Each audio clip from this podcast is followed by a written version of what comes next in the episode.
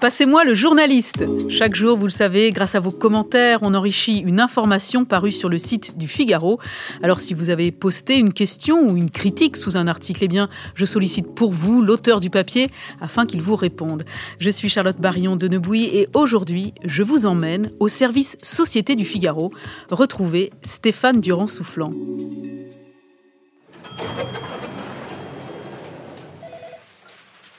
Bonjour Stéphane. Bonjour. Merci de prendre le temps de répondre aux internautes. Vous êtes journaliste et chroniqueur judiciaire. Vous avez signé, aux côtés de votre consoeur Marion Mourgue, grand reporter au service politique du Figaro, l'interview exclusive de Nicolas Sarkozy, condamné lundi 1er mars par le tribunal correctionnel à trois ans de prison, dont deux ans avec sursis. L'ancien chef de l'État affiche dans cet entretien sa détermination et sa combativité en vue du procès en appel. Les internautes, vous vous en doutez Stéphane, sont particulièrement nombreux à commenter cette actualité et à opposer leur point de vue sur la décision de justice. Parmi les internautes qui soutiennent l'ancien président, certains critiquent vivement le PNF, le parquet national financier. D'autant plus qu'ils perçoivent cette institution judiciaire comme, je cite, un instrument politique mis en place par François Hollande, à l'instar du lecteur du Figaro.fr, Adrien 44. Cette condamnation du PNF à l'encontre de Nicolas Sarkozy est le résultat du besoin de vengeance des Hollandes d'une époque, François et Ségolène, qui se sont sentis humiliés, affirme de son côté Paul Tronica. Le PNF est un monstre engendré par Hollande, écrit Patrick Biexel.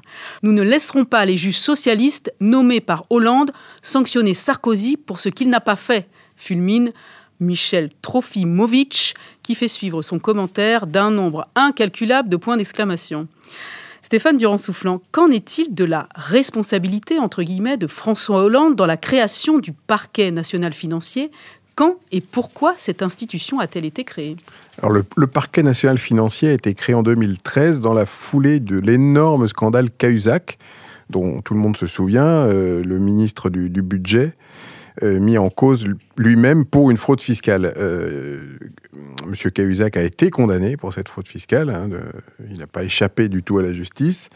Mais le, scandale a été tel à l'époque que le, pouvoir s'est senti obligé de prendre des mesures pour montrer, assurer les citoyens que euh, ce genre de choses ne se reproduirait pas. Donc, création du parquet national financier, chargé de mener les poursuites dans les dossiers les plus importants, les plus retentissants en matière financière. Donc cette création euh, a, pour, point de départ un scandale qui met en cause un membre éminent de la majorité de l'époque socialiste. Euh, alors ensuite, les arrière-pensées politiques, évidemment, sont prêtées euh, à l'ancien président de la République Hollande dans la création de, de ce PNF. je note quand même que, quoi qu'on puisse penser, et on peut prendre l'affaire hein, dans tous les sens, la critiquer aussi, s'interroger sur le jugement, mais il n'a pas été rendu par le PNF. Le parquet financier n'est pas une, une juridiction qui juge les gens et qui les condamne. Le parquet financier est un parquet, donc il poursuit les gens et, le cas échéant, il demande une sanction.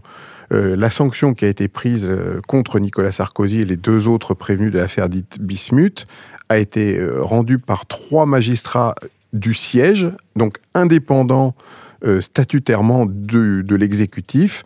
Euh, ce sont des, membres du, tribunal judiciaire de Paris et plus précisément de la 32e chambre correctionnelle. Ils ne sont en aucune façon tenus par les réquisitions du PNF ou de quelque autre parquet que ce soit.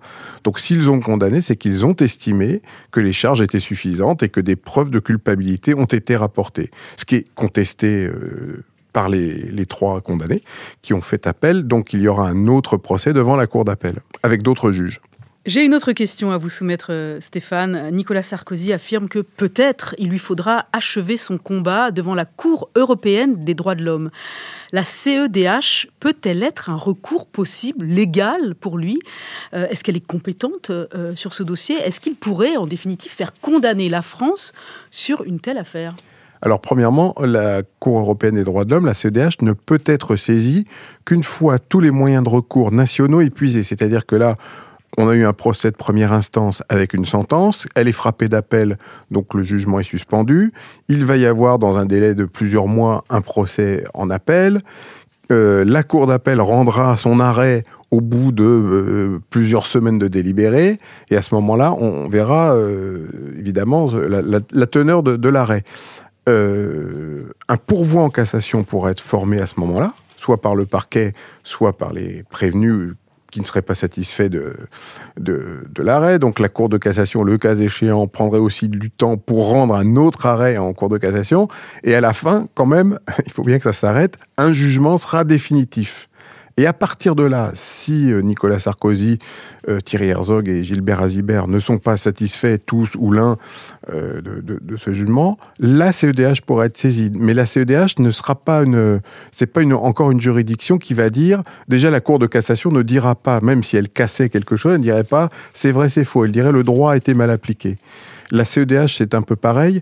Elle pourrait condamner la France pour probablement, euh, on, voit ce que, Nicolas Sarkozy envisagerait, c'est euh, des, poursuites non équitables. C'est-à-dire qu'il il n'aurait pas bénéficié de toutes les garanties euh, que, qui doivent profiter à tout justiciable pour pouvoir pleinement se défendre dans le cas de cette affaire Bismuth.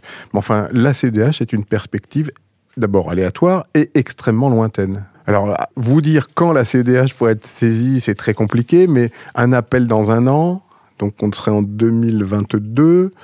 Euh, éventuellement, alors éventuellement pour en cassation, une saisine de la CDH ne pourrait sans doute intervenir si elle devait avoir lieu qu'en 2023. Et c'est très long. Hein. Merci beaucoup Stéphane Durand-Soufflant d'avoir pris le temps de répondre aux questions des internautes. Je rappelle que vous êtes journaliste et chroniqueur judiciaire. Ce podcast a été produit par Guillaume Cabaret. Et à vous qui nous écoutez, n'hésitez pas à commenter les articles des journalistes du Figaro. Vous le savez, votre avis nous intéresse.